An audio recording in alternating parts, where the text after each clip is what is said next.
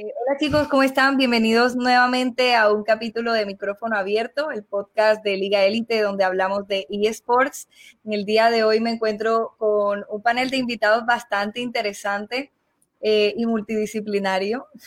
Eh, y vamos a estar hablando sobre periodismo en los esports. Ellos, bueno, desde, desde sus distintos roles que tienen, que ya hablaremos de eso, ejercen su carrera y, a mí me parece un tema muy interesante, estoy muy intrigada. Cabe aclarar que no estoy eh, súper informada del tema, entonces eh, vengo también a aprender un poco de ellos.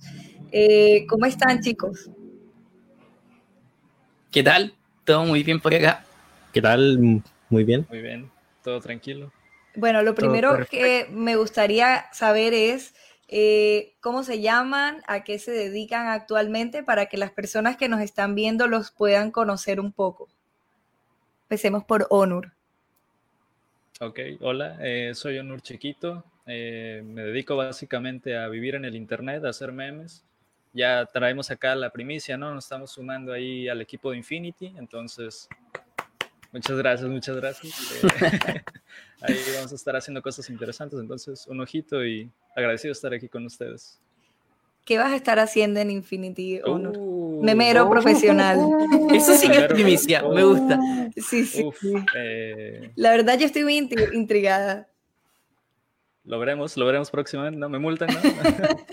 Vamos a estar ahí. Arroba Infinity si, lo, si lo está viendo, jefe, me obligaron. No, no es cierto. Eh, vamos a ir anunciando ahí un poquito más adelante todas mis funciones, ¿no? Pero de entrada, memes, vamos a estar ahí apoyando en stream, cositas en las redes y eso. Me encanta, me encanta. Felicitaciones. Teo, ¿cómo estás hoy? Eh, bien, contento, emocionado. Una semanita de bardeo perfecta para hablar de periodismo en esports. Sí, sobre todo en Colombia. Eh, bueno, yo sé que la mayoría de nuestros invitados aquí no son colombianos, pero esta semana en Colombia han pasado varias cosas. Bardeo, vamos a bardear. A mí me encanta el bardeo.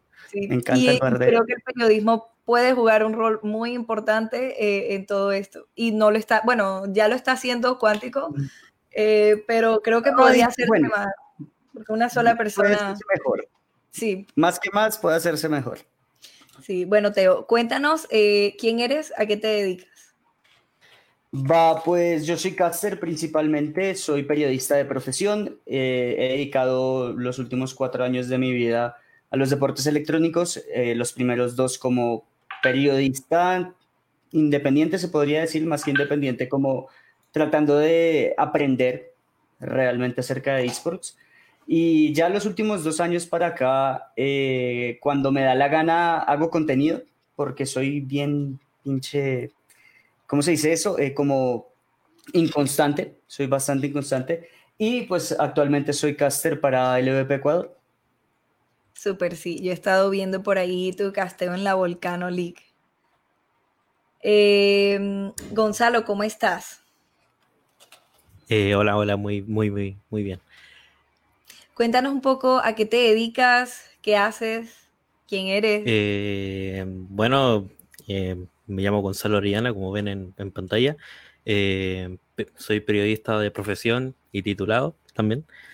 Eh, podría decirse que me dedico a los esports desde el 2016. Em, he contribuido con mi granito de arena poco a poco, pero es algo que por lo menos me, me llena el corazón, por así decirlo. Y por último, pero no menos importante, Rodolfo, ¿cómo estás hoy?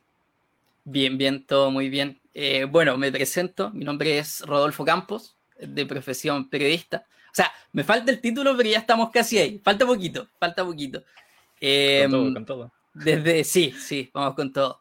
Desde el 2016 eh, escribo para el medio Hero News. Actualmente me desempeño como editor del medio. Y desde mediados de este año también he estado trabajando como community manager y jefe de prensa de Azules Esports, un equipo de la, de la LLA, entre otras disciplinas. Aguante la U de Chile. Sí. Aguante, ¿Estudias en la U de Chile? Sí, también, de hecho. Estudio en la de Chile, soy de la de Chile en fútbol y soy y trabajo en azules, así que Genial. Es, es muy, muy fan de la U de Chile. Sí, sí, ya sí, sabemos. a muerte.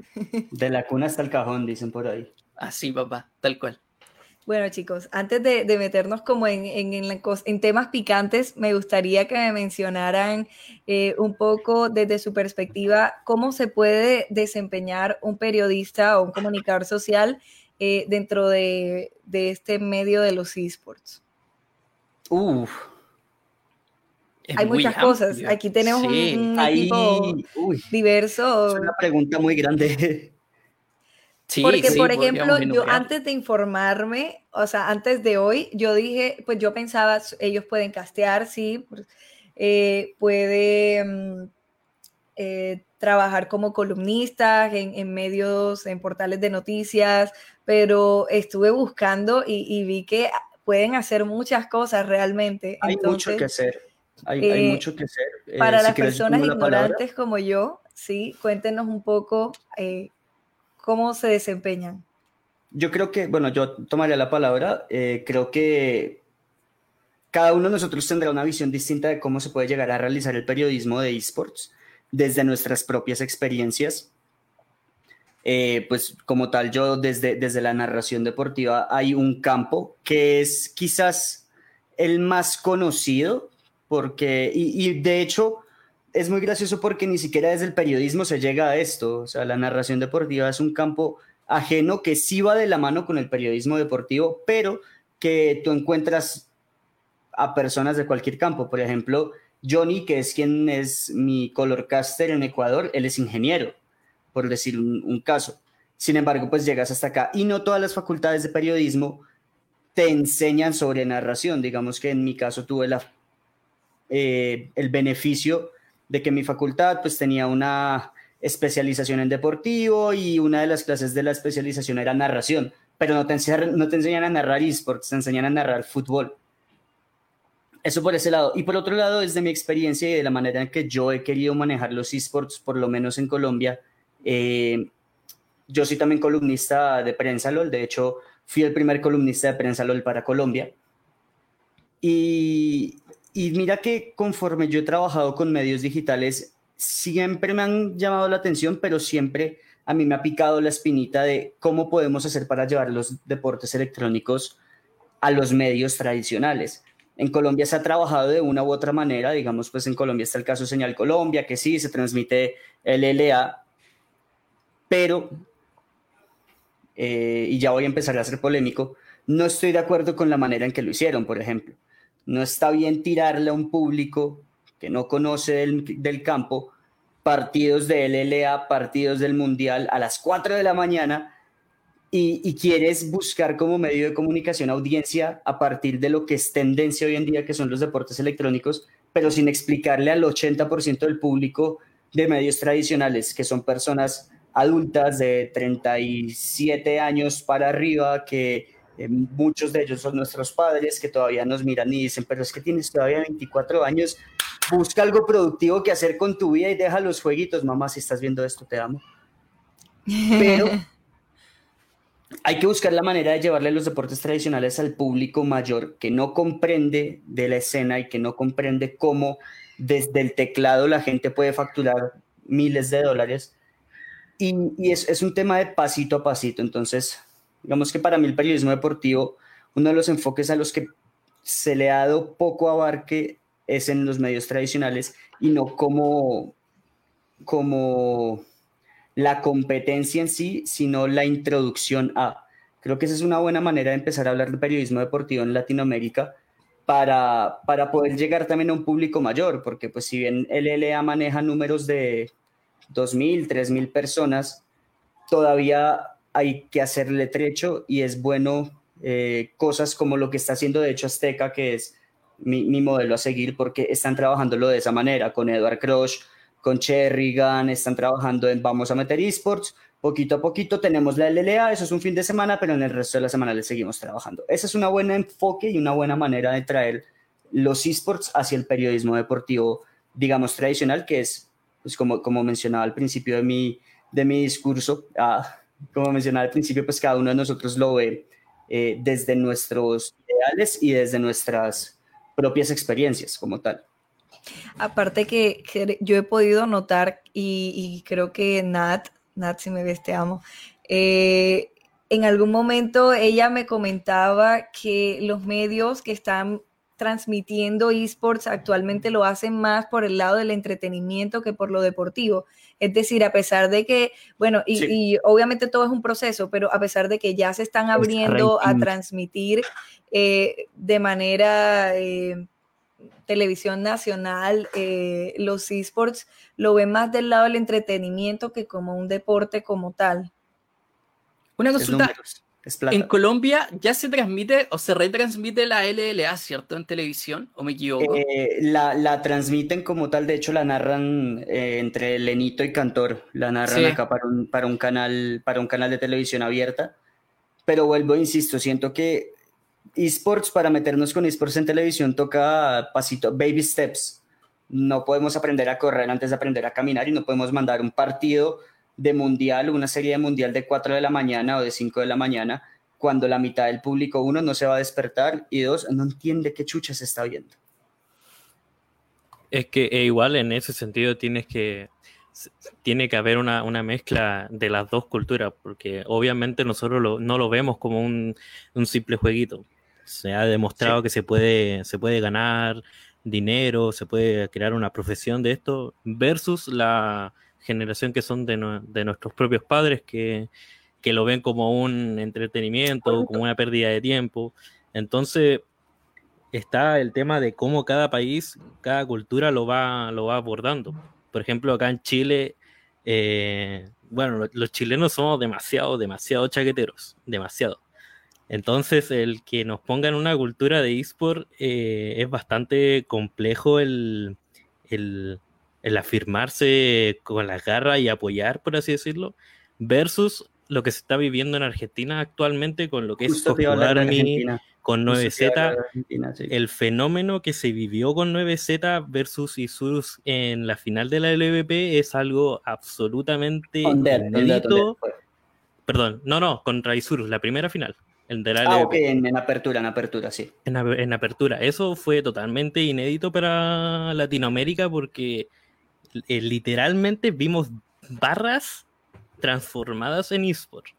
Vimos gente con bandera cantando los mismos cánticos de fútbol, los vimos en, el, en eSport. Hermoso. El Undead, el Undead 9Z que tuvo más vistas que la final de LLA. Sí, tuvo muchas vistas. 40k, 40k en una final de Argentina, eso, eso muestra hacia dónde se mueve. Y de hecho hay una cosa, ahora que mencionabas, porque justo iba a hablar también de Argentina, que mencionabas eso, algo me llamaba mucho la atención de la Masterflow, y es que en la pausa comercial no era la típica pausa de esports de contador, mini pantalla con comercial, no, te tiraban los comerciales tal cual como si tú estuvieras canaleando, ¿eh? te tiraban enseguida el comercial, tú no sabes en qué momento van a volver, esto era más largo que ver los comerciales de Fox, una cosa ridícula era, pero es, es un muy buen acercamiento a lo que se debe estar buscando.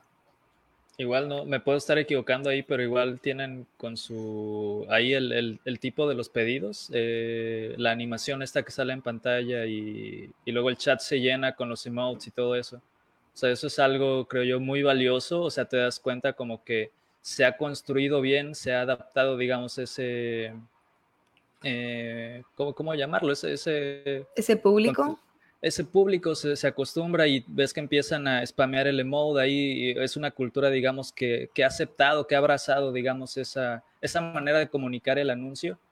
Y pues, o sea, está medio feo compararlo, ¿no? Pero luego ves en, otros lados y es, claro, y ponen ahí emotes tal vez no tan agradables, ponen ahí otras cosas, pero se ve que hay una, una se ha llegado bien, a, digamos, al consumidor en ese aspecto.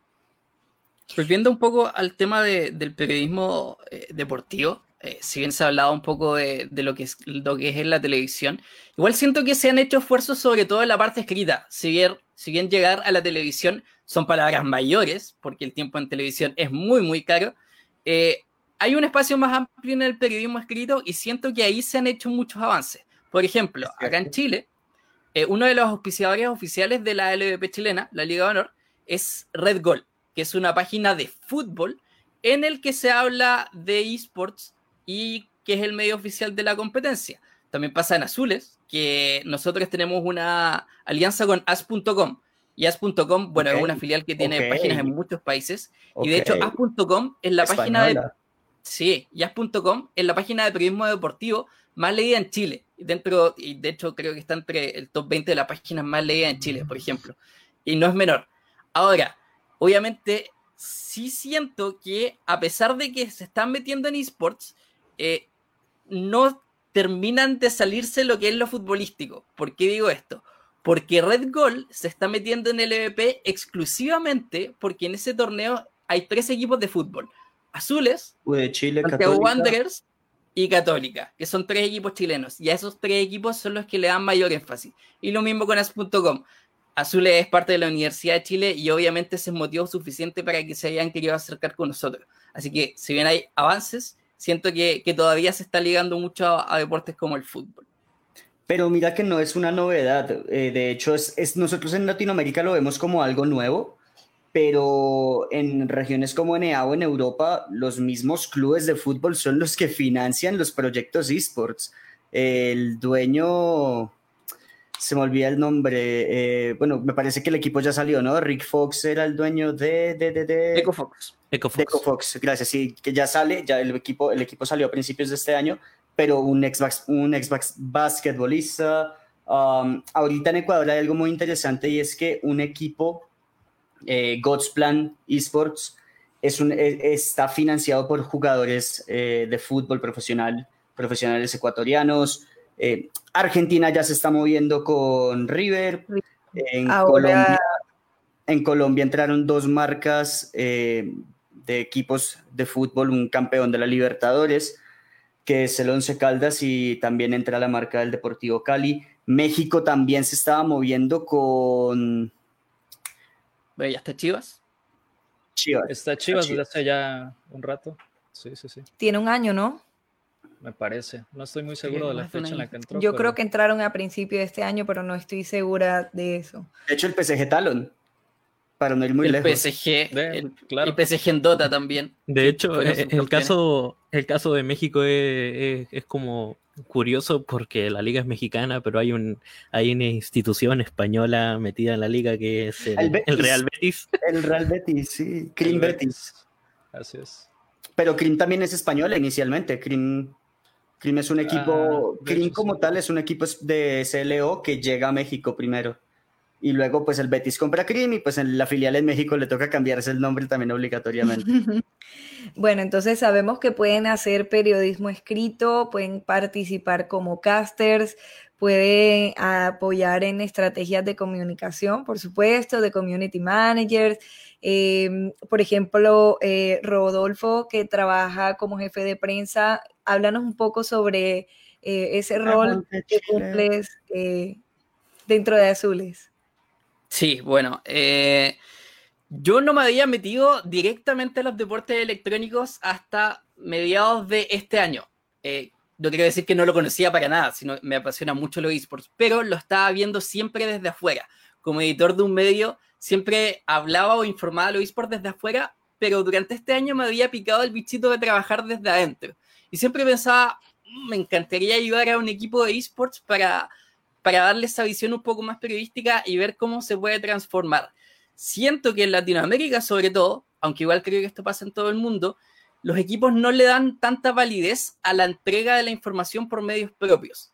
Creo que solamente acá en Latinoamérica Sur, solamente 9Z creo que trabaja con una agencia de prensa y el resto eh, no se encarga mucho de su propio periodismo. Y justo salió la oferta, justo salió la, la oferta de Universidad de Chile, de Azules, y dije, esta es una buena oportunidad porque más encima es un equipo de la LLA. En específico, las labores de un jefe de prensa es actuar como una agencia y enviar comunicados de prensa, por ejemplo, a distintos medios. De hecho, yo generalmente envío comunicados a, Prensa LOL, a Jonathan, eh, en el que van publicando nuestras noticias, eh, hacer relaciones públicas, hablar con distintos medios de comunicación y decirles, oye, ¿sabes que este jugador acaba de fichar por cierto equipo ¿Te gustaría hacerle una entrevista en vivo o hablar con canales chilenos como Etcétera y Vía X, que tienen eh, sección de esports? y que los jugadores vayan a, hablar sobre los deportes electrónicos y, darle más, más validez a la escena. Siento que los equipos no, no, se han movido mucho con eso de comunicarse con distintos medios y muchos están esperando todavía que sean los mismos medios los que se acerquen, como buenos periodistas que son. Pero siento que la responsabilidad es compartida. Ellos también tienen que ser los que tienen que entregar la información a los medios para hacerles la vida más fácil también. Sí, y, ahora que mencionas eso, eh, ya ahí sí me meto un poco picante. Eh, pero ya sabía yo, ya sabía yo. Pero siento que los medios de aquí en la TAM sobre todo fallan mucho y, vi, si no estoy mal, fue Monroe el que lo dijo en Twitter, solamente se enfocan en League of Legends y muy pocas noticias sacan de, de otras cosas. Y a ver, aquí en Latinoamérica están pasando cosas eh, muy interesantes con, con, CSGO, con Rainbow Six, con otras disciplinas, con Free Fire, eh, con FIFA también, creo que el, el, subcampeón ah, o algo así es colombiano. Eh, lo del Kun. Pero poco se habla de eso, ¿sí? La, la mayoría de la visibilidad en, la, en la prensa especializada en esports es sobre League of Legends. ¿Qué opinan ustedes al respecto? Es que. o sea, como consumidor, más que periodista, obviamente, soy una persona que eh, pues consume mucho League of Legends para empezar. Es, la manera en la que empecé, digamos, en este mundito. Es, es muy evidente como que el salto de cantidad de, de, bueno, digamos que el volumen de información que puedes encontrar más tirándole a League of Legends que todo lo demás. O sea, por ahí eh, recuerdo que habían, eh, por ejemplo, con el mismo eh, Chivas, Chivas y su equipo de, esports tienen Clash Royale, les va súper bien a los chicos, por ahí estuvo el tiempo de Autochess cuando antes del TFT. La gente de Valorant, creo que el, el, otro esport últimamente que ha hecho mucho ruido fue el caso de Isurus ahí yendo al Blast. Pero sí se nota mucho, digamos, la, no, no sabría si decir una segmentación, pero tal vez una preferencia de cubrir eso porque de base podríamos decir que tiene ya una, una fanbase o, una base de lectores que, esperan eso, tal vez porque al ser, digamos, del eSport un poquito más viejo, ya está como que más asentado tal vez, por ahí veo destellos como que del Valorant y repito, o sea, desde mi punto de vista de consumidor, eh, obviamente aquí los expertos me van a iluminar en ese aspecto. ¿Cómo, cómo lo ven ustedes? Mm, podría decirse que estaríamos pecando de, de, replicar las mismas malas conductas que hacemos con el periodismo deportivo neto, que básicamente es la accesibilidad a los deportes. El League of Legends podría fácilmente compararse con el fútbol por la accesibilidad que tiene. Es gratis, es fácil de jugar. En cambio, eh, si lo comparas con Rainbow Six, para acceder a Rainbow Six primero tienes que comprarlo. Como iniciándote en, el juego, por así decirlo, tienes que, comprarlo. Entonces, el hecho de que un juego que sea deportivo eh, tenga, tenga alcance, igual apunta a, todo el tema de accesibilidad que, de público que pueda alcanzar. Al menos yo lo veo así. Y esa, esas malas costumbres las, llevamos a, al Sí, sí, totalmente cierto. ¿Y qué creen ustedes que podríamos hacer para cambiar eso? Uf, es que es muy difícil la solución y es muy complicada. De hecho, eh, creo que es un poco más apocalíptica mi opinión, pero siento que esto no solamente se replica en el periodismo eSport, sino que en el periodismo convencional. Siempre hay más temáticas que van a ser más vistas que otras y por ende esas temáticas pueden ser más vendibles. En el caso de esports, obviamente lo que más va a ser visto es League of Legends y eso se traduce en la cantidad de visitas que tienen las páginas eh, informativas. Y por ende, hay páginas, por ejemplo, bueno, Gonzalo lo sabemos bien, los dos somos de giro, en los que tenemos que llegar a fin de mes con cierta cantidad de visitas. Y eso, para hacer este proyecto económicamente rentable, vamos a tener que privilegiar sí o sí el League of Legends, porque eso básicamente es lo que trae la comida a la mesa, por así decirlo. Y esto no solamente pasa en el periodismo de esports, obviamente, sino que también pasa en, distintos medios. Yo, yo trabajé también en, Tele 13, que es un medio grande acá en Chile, y, y teníamos que hablar de las publicaciones que hizo en Instagram una modelo porque sabíamos que eso va a vender y con el dolor de nuestra alma teníamos que escribir de esas cosas por lo cáncer eh. que, pueden llegar a ser, pero, pero sabíamos que esas notas son las más rentables. Entonces, claro, no, no culpo a, los, a todos los medios por privilegiar, por privilegiar el League of Legends, pero también siento que nos debemos a, a las demás eh, disciplinas como Rainbow Six o, cosas menos vistas, eh, pero creo que pucha, en el futuro vamos a tener que conseguir más periodistas que sean especializados, porque, por ejemplo, Chalanga también me da la razón, la mayoría de los que escribimos de esports es League of Legends, y en realidad siento que no postula mucha gente a escribir a distintos medios que se especialicen, por ejemplo, en cosas menos vistas. Entonces, creo que la responsabilidad es de todos en realidad y, tiene que haber un cambio de mentalidad del consumidor, sobre todo, para mejorar la situación. De hecho, eh, con, tal como dice Rodolfo, eh, muchas veces, tanto él como yo, cuando se abren todos estos temas de postulaciones a los medios, eh, la gente que postula, efectivamente, lo hace por el LOL. No es como que llegue una persona y diga, no, yo quiero informar sobre autochess. Puede pasar, pero es una entre 99 postulantes. ¿Qué pasaría en ese caso? Llega alguien...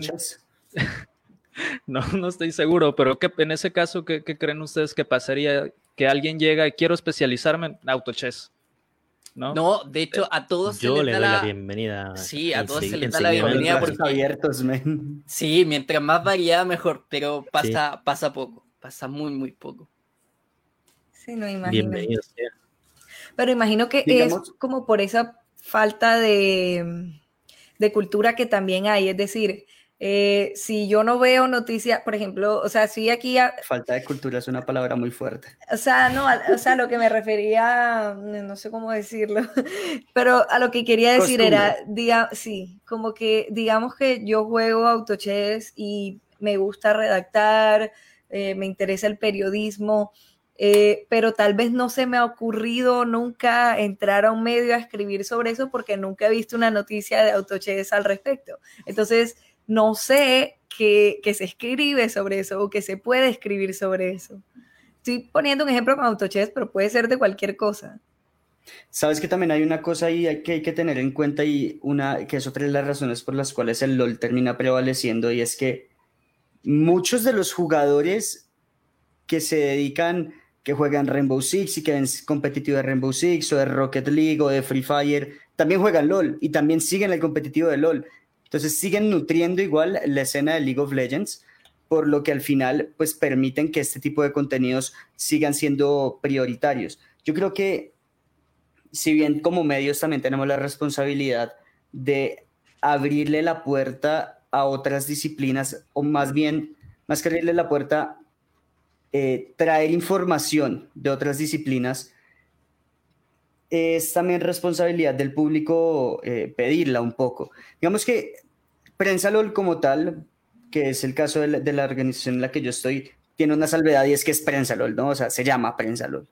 No, tú entras a un medio que se llama Prensa Free Fire, no vas a esperar nada que no sea Free Fire. tú entras a Prensa LOL y tú esperas que haya LOL. Entonces, digamos que ellos tienen una salvedad. Mientras que, bueno, una de, de, las competencias más grandes que tenemos los medios digitales en la TAM de esports es código.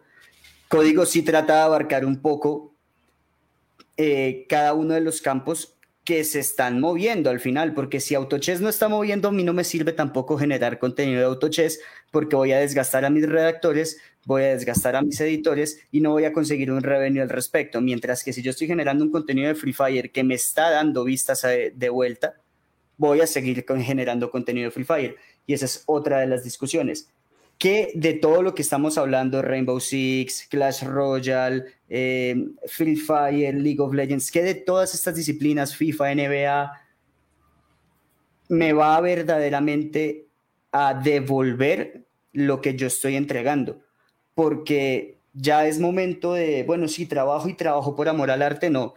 Creo que ya estamos en un punto en el que tenemos que empezar a exigir números y tenemos que empezar a exigir dinero a cambio. Y si hay algo que no me va a entregar lo uno o lo otro, ni los dos, pues no lo toco y no me acerco a eso.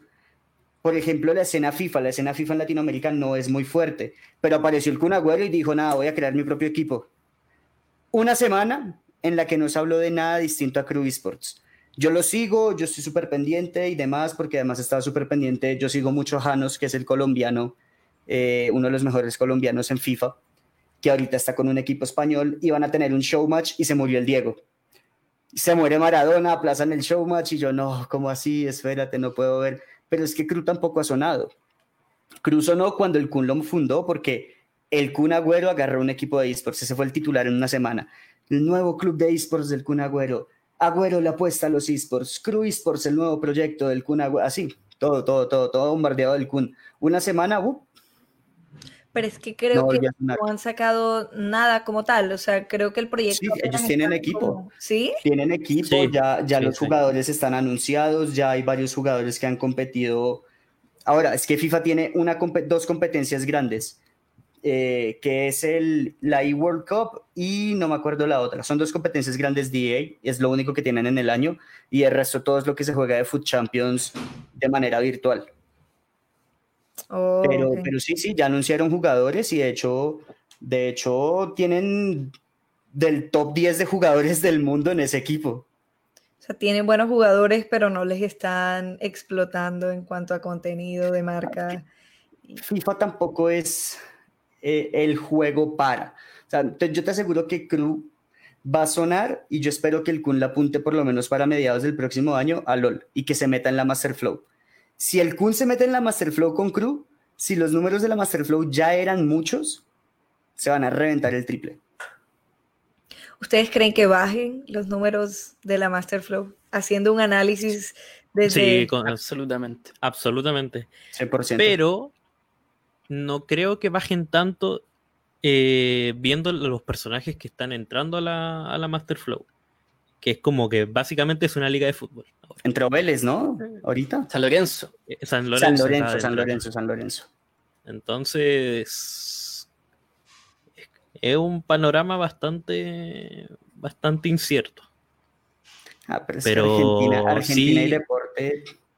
Sí, pero yo creo que sí se va a notar la ausencia de, de 9Z y de Coscuar. Y Surus. No, pero Isurus, igual tiene su, su fanbase. La fanbase de Isurus no estaba en la Masterflow, la fanbase de Isurus está en, sí, en, CS.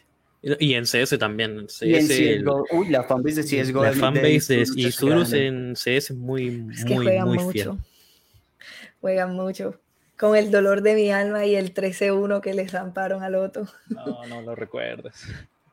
Eh, juegan muy bien, la verdad, los chicos. Y bueno, eh, otra cosa que, me gustaría que habláramos es un poco sobre lo que, lo que de hecho debatíamos con Teo en Twitter esta tarde y es el tema del periodismo deportivo. Eh, en Latinoamérica pasan muchas cosas y, se les da poca visibilidad y son muy pocos, por no decir que casi ninguno, eh, los periodistas que se dedican a, a saber qué o a informar qué es lo que realmente está pasando eh, en las distintas escenas, cosas de, corrupción, de incumplimiento de contratos, etcétera. ¿Qué, ¿Qué, rol creen que pueden desempeñar ustedes ahí? O si lo están haciendo bien o no lo están haciendo bien.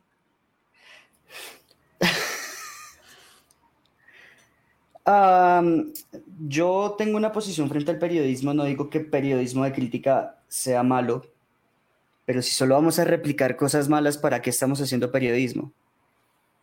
¿Sí? Entonces, si, si mi mensaje es, ok, entraron estos tres equipos a LVP, pero miren porque este equipo tiene esto malo, este equipo tiene esto malo, este equipo tiene esto malo, etcétera, etcétera, etcétera, en vez de buscar apoyar la escena y en vez de buscar a través del periodismo impulsar, decir, es que X organización tiene la culpa porque el equipo que entró a su liga tiene a un jugador, a a un miembro del staff investigado al final brother, no podemos buscar culpables donde no los hay. Si yo me alío hoy con Onur y Onur mañana lo meten preso, es culpa tuya por habernos traído al podcast que yo, o sea, es culpa tuya, mejor dicho, te vamos a culpar a ti de traer a Onur porque lo metieron preso y no a mí que metí, invertí dos millones de dólares con Onur y los perdí y a él se lo llevaron preso. Entonces no podemos culpar al organizador de los problemas internos que tienen las organizaciones. Eso por ese lado. Y por el otro lado, tampoco podemos estar todo el tiempo replicando lo malo. El periodismo es una vista a todas las aristas posibles que tienen las cosas. Y si yo agarro, eso se llama framing, de hecho, si yo agarro un solo pedazo de todas las aristas y me enfoco solo en ese pedazo, pues tampoco estoy haciendo buen periodismo porque estoy solamente replicando lo malo. Y lo malo y lo malo y lo malo, pero alrededor de lo malo hay 30 cosas buenas. Pero yo me enfoco en lo malo. Entonces el periodismo lo ideal sería que buscáramos hablar de lo malo, criticar, sí, eso está bien, es parte del periodismo, periodista que no tenga los huevos de hacerlo no es periodista, pero también hay que ser capaces de decir, ok, la organización tiene esto malo, pero qué bueno puede traer la llegada de la organización a, los esports. ¿Qué de bueno tienen los jugadores? ¿Cuál es el objetivo del proyecto? Sí, entonces también hay, que saber matizar las cosas. Siento que eh, el periodismo de esports latinoamericano, creo que todavía no existe la infraestructura suficiente para poder hacer periodismo de investigación tal cual. Actualmente los grandes medios de esports eh, Prensa LOL, eh, en nuestro caso, me imagino que Código eSport también, no tienen los recursos suficientes para tener a periodistas que trabajen a tiempo completo. O sea, que no tienen los recursos suficientes para que tengan un periodista 10 horas al día haciendo periodismo de investigación.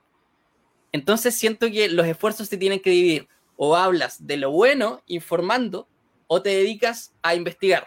Pero siento que todavía no están los recursos para, para realizarlo a tiempo completo falta mucho todavía. Igual, eh, sin mencionar las, las constantes, los constantes obstáculos que uno pilla al momento de hacer una investigación. Por ejemplo, eh, poniendo el caso de X organización que tuvo problemas de, de, fraude acá en Chile antes de que llegara Católica eSport que Católica Esports compró el puesto de ese equipo. Yo creo que Rodolfo se acuerda un poco. Empezaba con L. No, Evil, no, no, no. Empezaba con L. Y terminaba con Laskin. ah, pensé que hablaban de valores. y de hecho también está el tema de Valorus. De hecho también está el tema de Valorus, es algo, es algo muy similar. Entonces, cuando uno trata de hacer esas investigaciones, igual se, toma, se topa con un, con una, serie de, obstáculos que le impiden, impiden conseguir tal información. Eh, hasta el día de hoy, hasta el día de hoy eh, se sigue desconociendo a, a 100% qué diablos pasó con LK. Se sabe de que el dueño tenía, decían que se robaba la plata, que esto, que lo otro, pero no, no sabemos qué pasó a, a 100%. Y en el caso de Valorio está el tema de, la enorme. Eh, el enorme perseguimiento, por así decirlo, en, redes sociales que, llevó Filopo para que en la organización le pagara los sueldos impagos. Ah, ojo, en el caso de Valorus, igual eh, hay que destacar algo. Si no me equivoco, eh, un medio chileno llamado Vía X un canal de televisión, realizó un reportaje de investigación acerca del caso Valorus. Así que ahí hay una aproximación a lo que fue el periodismo de investigación. de hecho, eso fue como lo más cercano a un, a un producto profesional de investigación. Sí. Ok. Pero mira que, y bueno, ahí sí, yo sé que tú haces parte de la organización y quiero aclarar que yo no es que esté en contra de este, bueno, no 100%. yo estoy en LVP. No estoy 100% en contra de, de, LVP. A mí me gusta apoyar porque siento que si, si LVP crece, realmente crece toda la escena en Colombia y, siento que lo mismo va a pasar en, en las distintas LVPs que hay. Pero yo sí siento que hay cierta imparcialidad porque realmente no es como o sea, no, no siento que, se le dé visibilidad a lo malo que pasa. Yo, por lo menos, lo que siempre veo en noticias es eh, los logros que tuvo el EVP, pero nunca se habla de, que cada split sale un equipo, de que cada split hay un equipo que le queda debiendo plata a jugadores, eh, de que mm, lo que está pasando ahora mismo hay un equipo que entró supuestamente de fútbol y el equipo de fútbol dice, no tengo nada que ver con, esa, con esa, división de esports. Eh, eso no pasó, eso no pasó. Eso no pasó. Ojo, lo del Cali no fue así. Que el Cali no haya movido sus redes, pero porque estaban aliados con otro equipo. Pero el Cali nunca dijo, en ningún momento salió a decir que ese no era su equipo. Yo todavía no estoy enterada bien del chisme. Cuidado, por eso mismo. Periodismo, periodismo, periodismo. Para hablar del chisme hay que, hay que conocer el chisme. Eh, pero pues... Yo te voy, a hacer, te voy a hacer una comparativa para, para, para este tema. voy a tratarlo de hacer lo más, lo más global posible para que, para que no nos metamos directamente con fútbol colombiano. Pero, por ejemplo, Florentino Pérez, presidente del Real Madrid, terminó manchado con el FIFA Gate porque sus mejores amigos Platini y Blatter terminaron manchados. Entonces, el presidente de la liga, o más bien la Liga de España, no puede entrar a tomar la decisión de echar al Real Madrid de la liga porque su presidente quedó manchado, porque eso no le concierne a la organización, la liga, no le concierne a la Real Federación de Fútbol Español, le concierne a Florentino Pérez sus líos legales con lo que tenga. Entonces, la liga se encarga de organizar los equipos y de velar porque las, los intercambios económicos que haya entre la liga y cada uno de los equipos se lleven a cabo y que pues la deportividad se lleve a cabo.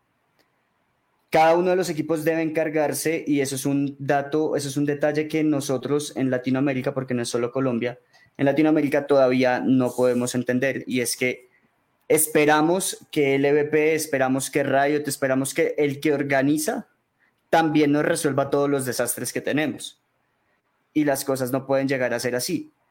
Em, en el debate que tuvimos a través de Twitter me sacaban una comparación con, con la LCS, pero es que tú no puedes esperar que comparemos el tier 1 y tier 2 de la LCS que maneja directamente Riot Games al tier 2 que se maneja por un tercero en Latinoamérica el tier 2 de la TAM no lo maneja Riot. Riot dice, tienen estos beneficios los equipos que participan.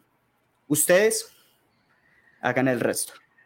Entonces, todas las decisiones que toma el EVP, porque además hay que tener en cuenta, el EVP Latinoamérica es una filial de una empresa mucho más grande, que al mismo tiempo es una empresa que es, eh, no es una filial, pero que cuya empresa, digamos, madre es, eh, se me olvida el nombre ahorita mismo del medio de comunicación, um, MediaPro.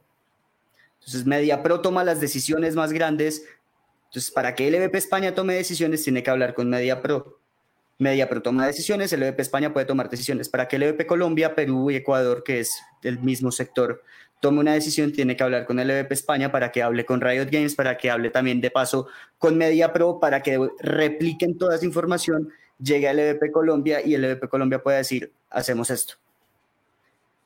Entonces también hay que tener en cuenta, son cosas que no tenemos en cuenta, y que compararlos con eh, competencias en Europa y en eh, Norteamérica, que tienen una comunicación directa con Riot Games, no, no viene al caso tampoco también como que a la hora de criticar lo que sucede, debemos separar al organizador de, los, de las organizaciones que participan y debemos entender que Latinoamérica eh, no está siendo manejada por la organización madre de League of Legends, sino por un tercero. Y al final, cuando los terceros son los que toman decisiones, hay una maraña de comunicación que termina rompiéndose incluso muchas veces a la mitad que tiene que lanzarse primero, replicarse y luego sí entrar a evaluarse si es posible o no es posible. Creo que es un tema muy denso como para hablarlo ahora y como que no tiene mucho que ver con, el tema en cuestión del podcast, eh, pero sí difiero en, algo eh, en lo que dices. por lo que te digo, porque siento que, que, se supone que es la competencia oficial eh, debería velar por los intereses de las organizaciones que participan en ella y no solo de, las organizaciones, sino también de los jugadores. Pero si, la, si el organizador, o sea, la organización no puede garantizar eso, siento que hay un, error ahí. Siento que hay algo que está faltando o hay, hay, un punto que puede mejorar. Es y sobre todo que te pase una vez, está bien, que te pase dos veces, qué mala suerte, pero es que cada split, cada split hay un problema diferente. Entonces, sí, sí siento que, definitivamente es algo que debe fortalecer.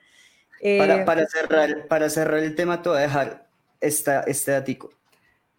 ¿Los problemas de las organizaciones son culpa de quien organiza la competencia o son culpa de quien está al mando de cada organización? Claro, totalmente son culpa de, quien está al mando de la organización.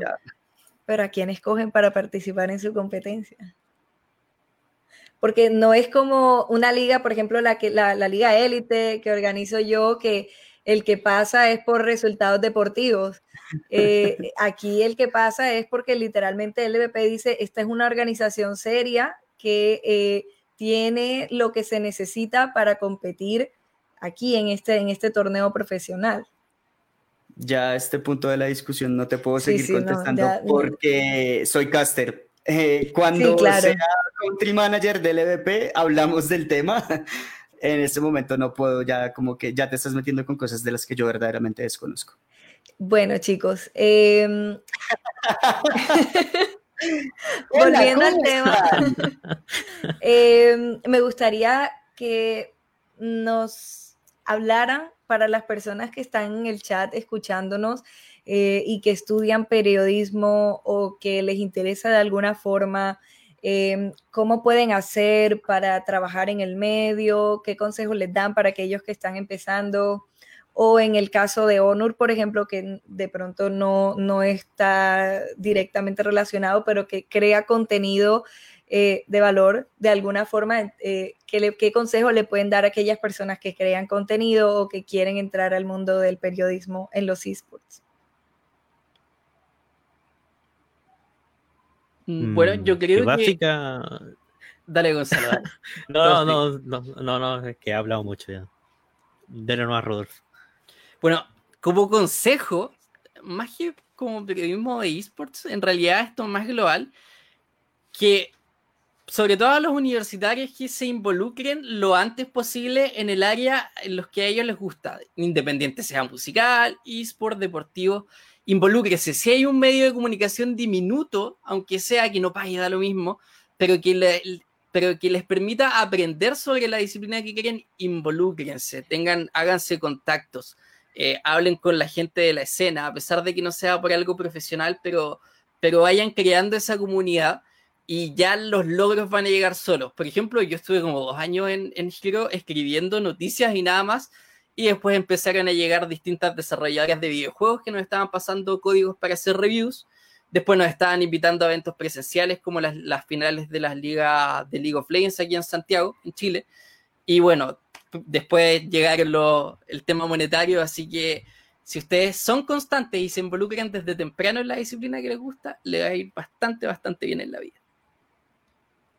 Quizás. Yo, yo creo que lo resumió perfectamente que es básicamente eso, el, motivarse a hacer esas cosas. Por ejemplo, como, historia personal, cuando yo entré a, a Giro, que en ese, en ese año tenía otro nombre, creo que eh, el mismo año que Rodolfo incluso. 2016. Eh, sí, yo entré a finales de 2016. Eh, lo hice como complemento de, de, mi carrera, que era, quería un lugar en el que pudiese practicar pensando en el futuro, que bueno, ahora quiero más lo esports que los medios tradicionales, pero bueno. Eh, es eso, más que nada, entrar, motivarse y empezar de a poco. Eh, Teo, que es caster, algo, algo diferente. Creo que no, creo que verdaderamente lo resumen bastante bien. Eh, y para resumirlo más en una sola palabra, hay que tryhardearla. Hay que tryhardearla todo el tiempo. Sí es, muy cierto lo que dice Rodolfo y, es que hay que, hay que buscarse eh, hay que rebuscarse con quién hablar, con quién meterse. Digamos que antes de yo empezar a narrar como tal a, un nivel profesional, yo entré primero a Prensa LOL eh, y Jonathan no me dejará mentir que yo le escribí cuando no estaban buscando gente. Yo literalmente un día agarré, le escribí a Prensa LOL en Twitter y les dije, hey, ¿cómo le, hago, ¿cómo le hago para trabajar con ustedes? Soy periodista, pasa esto, esto, esto, quiero aprender de esports. Jonathan me dijo, de hecho en estos días encontré ese texto, me dijo, mándame un texto para ver cómo escribes. Yo le mandé un texto, en esa época se había recién terminado la Liga Latinoamérica Norte y el texto se llamaba Infinitas Gracias LAN, con el INF de Infinity por todo este tema de haber clasificado y bla, bla, bla, bla, bla. Y le mandé ese texto. Curiosamente, Jonathan me dijo, me gusta, pero eh, sabes algo del proyecto del EVP en Colombia, que no sé qué, tal, tal. Me tuvo un año esperando y cuando arrancó la Golden me metió de cabeza sin pensarlo dos veces a trabajar en, en esports. Y así es que toca hacerlo, y, no solamente en medios como periodista, también como caster. Escríbele a los casters también. Busca a Cantor, busca a Lenore, busca a Fahrenheit, busca a Gonto, escríbeles, diles, hey, quiero aprender. Por ejemplo, aprovechen para quienes quieren ser caster. Faren va a sacar un curso de caster, como tal. Si ustedes entran a su Twitter, ahorita tiene el link, de hecho, y, y tómenlo, aprendan. Eh, hoy en día no hay necesidad de tener un título periodístico, un título de periodismo para ser periodista. Así que lea, eh, lo más importante es aprender y entender cómo funciona la escena y tratar de replicar esto. Y si pueden tomar cursos, de hecho muchas veces las empresas grandes de periodismo valoran más cursos en cómo hacer copies para redes sociales, en cómo generar contenido para redes sociales, en cómo hacer un artículo en cinco minutos, cositas que uno aprende como en Creana, que te sale más económico que una carrera universitaria y lo aprendes en una semana y, todo eso lo valoran muchísimo. Eh, pero más que los estudios y demás, creo que lo más importante es empezar a moverse y empezar a, a buscarse el camino para que le den a uno una oportunidad, así sea Listo, perfecto. Hablaste con All Nights y te dijeron, bien, puedes venir a limpiar la casa tres veces a la semana. Arranca, esas tres veces que limpias la casa, te hablas con Wadid, te hablas con Strake, te hablas con, con Plugo, te hablas con todo el staff de All Night, te vuelves amiguísimo, te enseñan, te muestran y, de alguna manera entras a los esports, después te dicen, no, eh, el coach te empieza a preguntar, eh, estamos revisando esta partida, ¿tú qué piensas de esto? No, tal, tal y tal y tal. Seis meses después, nueva analista de All Next. Barriste su casa tres veces a la semana primero. Y dijiste un muy, muy buen punto. Siento que en esta escena muy poca gente es periodista. De hecho, hay community managers de equipos de esports que son abogados de profesión y de hecho uno de los mi abogada, mi, mi community manager es abogada. Y uno y, por ejemplo, uno de los community managers de Isurus tiene 17 años, si no me equivoco. Va en el, en el colegio, en la escuela. No es necesario ser periodista para ser parte de esta escena, para nada. O sea, creo que ahí puedo aportar un poquito. Mi caso creo que es eh, obviamente un poco diferente. Soy bastante nuevo. Yo empecé, digamos, a, tomarme esto en serio en abril. Empecé tal cual posteando mis cosas y con quienes estuve más cercano desde el inicio, gente de comunidad, mis amigos de Army, el LLA Shitposting, el, el amigo Pozo, los que hacemos ahí nuestras cosas en Twitter. Y retomo mucho lo que dice ahí el buen Teo, tienes que trijardearla. Siempre hay unos ojos eh, arriba viendo todo lo que ocurre y de repente, ¿no? Te llega un mensaje, oye, ¿te gustaría X? Va, me gustó esto que, Puede ser, no sé, igual. ¿Te Tal gustaría vez, en Infinity? Ojo, eh, claro. Seguimos em, esperando que nos cuentes qué vas a hacer. ya, ya, yo acabo de ver Infinity, ya publicó, ya lo anunció, ¿eh? Infinity ya lo anunció en Twitter. Sí, con sí, muy platillo. Sí, sí, sí. Eh. Que, pero, pero mírame, qué bonita la foto, ¿eh? Sí, una tremenda gráfica y es la primera vez que mostró la cara aparte, porque a mí me mandó fue el gato. Mandó el gatito, claro que sí. Eh, pero eso, en esencia, aquí eh, los caballeros y, nos, ya nos dijeron un poquito como que la, perspectiva. Mi, mi, punto de vista es trijardeanla. déjense el alma, si algo les gusta, ustedes denle, nunca saben de dónde les puede caer una oportunidad de, del cielo prácticamente y a partir de eso pueden desarrollarse un poco más en X o otra área y tirando nomás eh, la piedra. Me multan, ¿no es cierto? Pero eso básicamente. Voy a, complementar un poco lo que tú dijiste contando un, poco de mi historia, de cómo llegué yo a narrar y fue literalmente en una despedida de un equipo hace varios años. Eh, no sé si ustedes recuerden que se hizo, Riot hizo un torneo universitario con dos equipos que viajaron, dos, un equipo colombiano y uno venezolano que viajan a México. Cuando el de acá fue Babilio, ¿no? El de acá fue Babilio, así es. Cuando yo voy a despedir a Babilio, porque Grieta, pues yo me hablaba con David en esa época, que era el, CEO de Grieta, eh, me dijo, no, ven, acompáñanos, no sé qué, yo fui. De hecho, yo a David lo conocí por un trabajo de la universidad, así que voy contando, ¿no? Cositas que hice en la universidad y terminó siendo mi jefe poco tiempo después y en el mismo aeropuerto saliendo, yo me le acerqué a Charlie, que pues era el, narrador, era caster en esa época, todavía lo es, pero pues era como el headcaster de Grieta Gaming, y literalmente le dije, men, quiero aprender a narrar. Se lo juro, yo no tenía experiencia en nada. O sea, hoy en día alguien llega y dice a, una de las, a uno de los casters del EVP como, quiero entrar al EVP, pero no sé narrar, te van a decir, aprende a narrar primero, brother, y luego pero yo le dije, quiero entrar a Grieta y quiero aprender a narrar. En esa época Grieta era el equivalente a lo que es el EVP hoy en Colombia.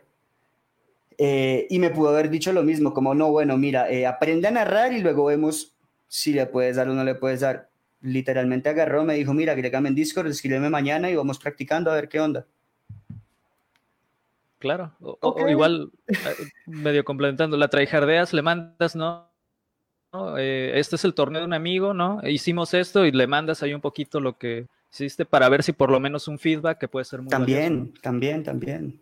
Aparte, hay, muchas organizaciones pequeñas siempre buscando casters eh, que quieran ayudar, que quieran empezar a, narrar y que, y que les den el espacio para darse a conocer. Eh, o sea, los espacios están, siento que la gente tiene que salir a buscarlos y, es así. Un consejo, un consejo para quien quiera hacer caster. No tiren mierda. No tiren mierda, no tiren mierda, no tiren mierda, por favor, no tiren mierda y menos tiren mierda a las organizaciones que son más grandes que las organizaciones en las que ustedes están. Uno. Y tampoco tiren mierda a las personas que les dieron el chance de narrar inicialmente. Eh, lo digo por un caso personal de dos personas a las que yo los apoyé porque yo no puedo decir que les enseñé, ni siquiera yo sé narrar como tal, no me considero que sepa narrar, pero pues de lo poco que sé les aporté y al cabo de seis meses me enteré que me estaban tirando hate y se replicó. Entonces ustedes no saben el día de mañana la persona con la que están hablando dónde vaya a quedar y ustedes están hateando de esa persona y si lo hacen y esa persona está en una organización más grande, lo primero que va a hacer es cerrarles a ustedes las puertas por lo mismo que ustedes están haciendo. Entonces, traten de cuidar esa boquita. Está bien que no nos caiga bien todo el mundo. Está bien que a mí, yo ahorita mismo estoy hablando con Onur y hablo con él bien, pero mañana le tiro mierda en Twitter, no mentiras. Pero sí, puede que Onur y yo no nos, no nos simpaticemos, pero siempre hay que tratar de mantener los estribos y entender diferencias entre lo que yo quiero para mi vida profesional y lo que yo como persona siento personalmente, valga la redundancia. Entonces es, es, es, muy importante eso. Si quieren llegar a ser figuras públicas en la TAM, en su país, en su ciudad, en su pueblo, en su casa, si no te cae bien a alguien, guárdatelo para ti mismo. Y aparte que la escena todavía es muy chiquita, entonces todo el mundo se conoce con todo el mundo. Y lo que como tú dices, tú no sabes la persona que, a la que le estás contando eh, qué tan cercana es a la otra o no sabes la persona de la que estás hablando en qué momento eh, vas a llegar a tener que trabajar con ella o le van a pedir una referencia laboral eh, tuya, tuya en, algún lado. Entonces, sí, eso es súper importante y no se trata de, de censurarse, sino se trata de, de mantener una... Regularse, regular. No mezclar las cosas, profesional, profesional y lo que uno tenga de, algún problema personal, tiene que quedar ahí o se resuelve en privado por último. Claro, y, o sea, sí, nos damos en la jeta si quieren, pero pues no en público.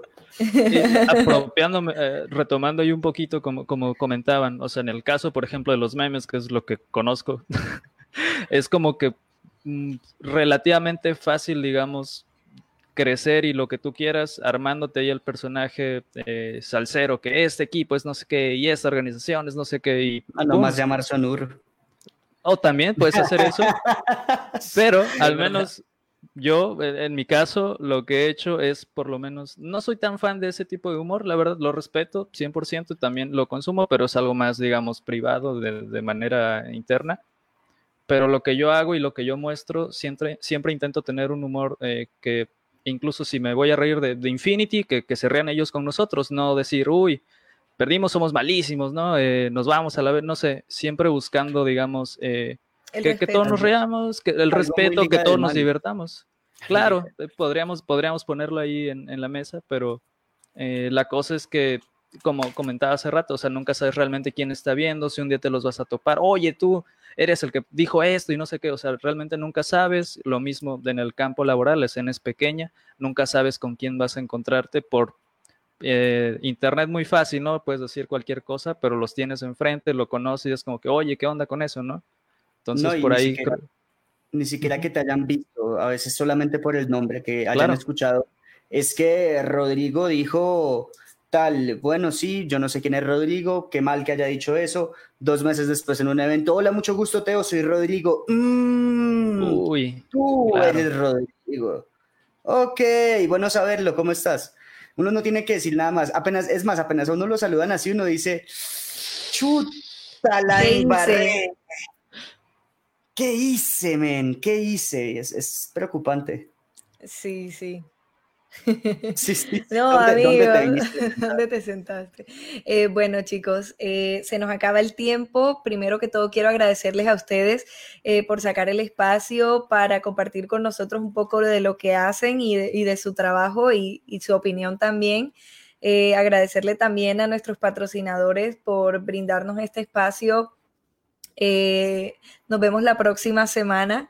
Eh, vamos a estar hablando sobre creación de contenido de esports. Yo sé que lo prometí la semana anterior, pero el invitado que teníamos estaba de viaje, no puedo decir a dónde porque después saben quién es. Eh, Tampoco está, ya lo sé. Eh, el invitado que teníamos pensado estaba de viaje, entonces pues tuvimos que, aplazarlo, pero la próxima semana sí va a estar, vamos a estar hablando sobre creación de contenido. Así que no se lo pueden eh, perder el próximo jueves a las 8 pm. Eh, los espero y este fue un capítulo más de micrófono abierto. Nos pueden encontrar en nuestras redes sociales como, como Liga Elite RC en Twitter, Facebook e Instagram. Eh, me gustaría también, pues chicos, que aprovecharan para comentar a las personas que nos están viendo, cómo pueden encontrarlos, cómo los pueden seguir, o si no quieren dar sus redes personales, cómo pueden seguir el medio en que trabajan. Honor. Eh, Honor chiquito en todas las redes, fácil y sencillo. Teo. A mí me encuentra como solo soy Teo, está aquí abajito, en todas las redes, en Twitter hay bardo todos los días, lo prometo. Gonzalo. Eh, a mí me encuentran como chalangas en Twitter. Y también sigan a arroba vía giro. Vía giro. Y em, Rodolfo. Bueno, Twitter es la única red social que ocupo, así que si tienen Twitter me pueden encontrar como arroba guion bajo chaufan. Vale, bueno, nuevamente me despido. Muchas gracias y ahora sí, esto fue otro capítulo de Micrófono Abierto.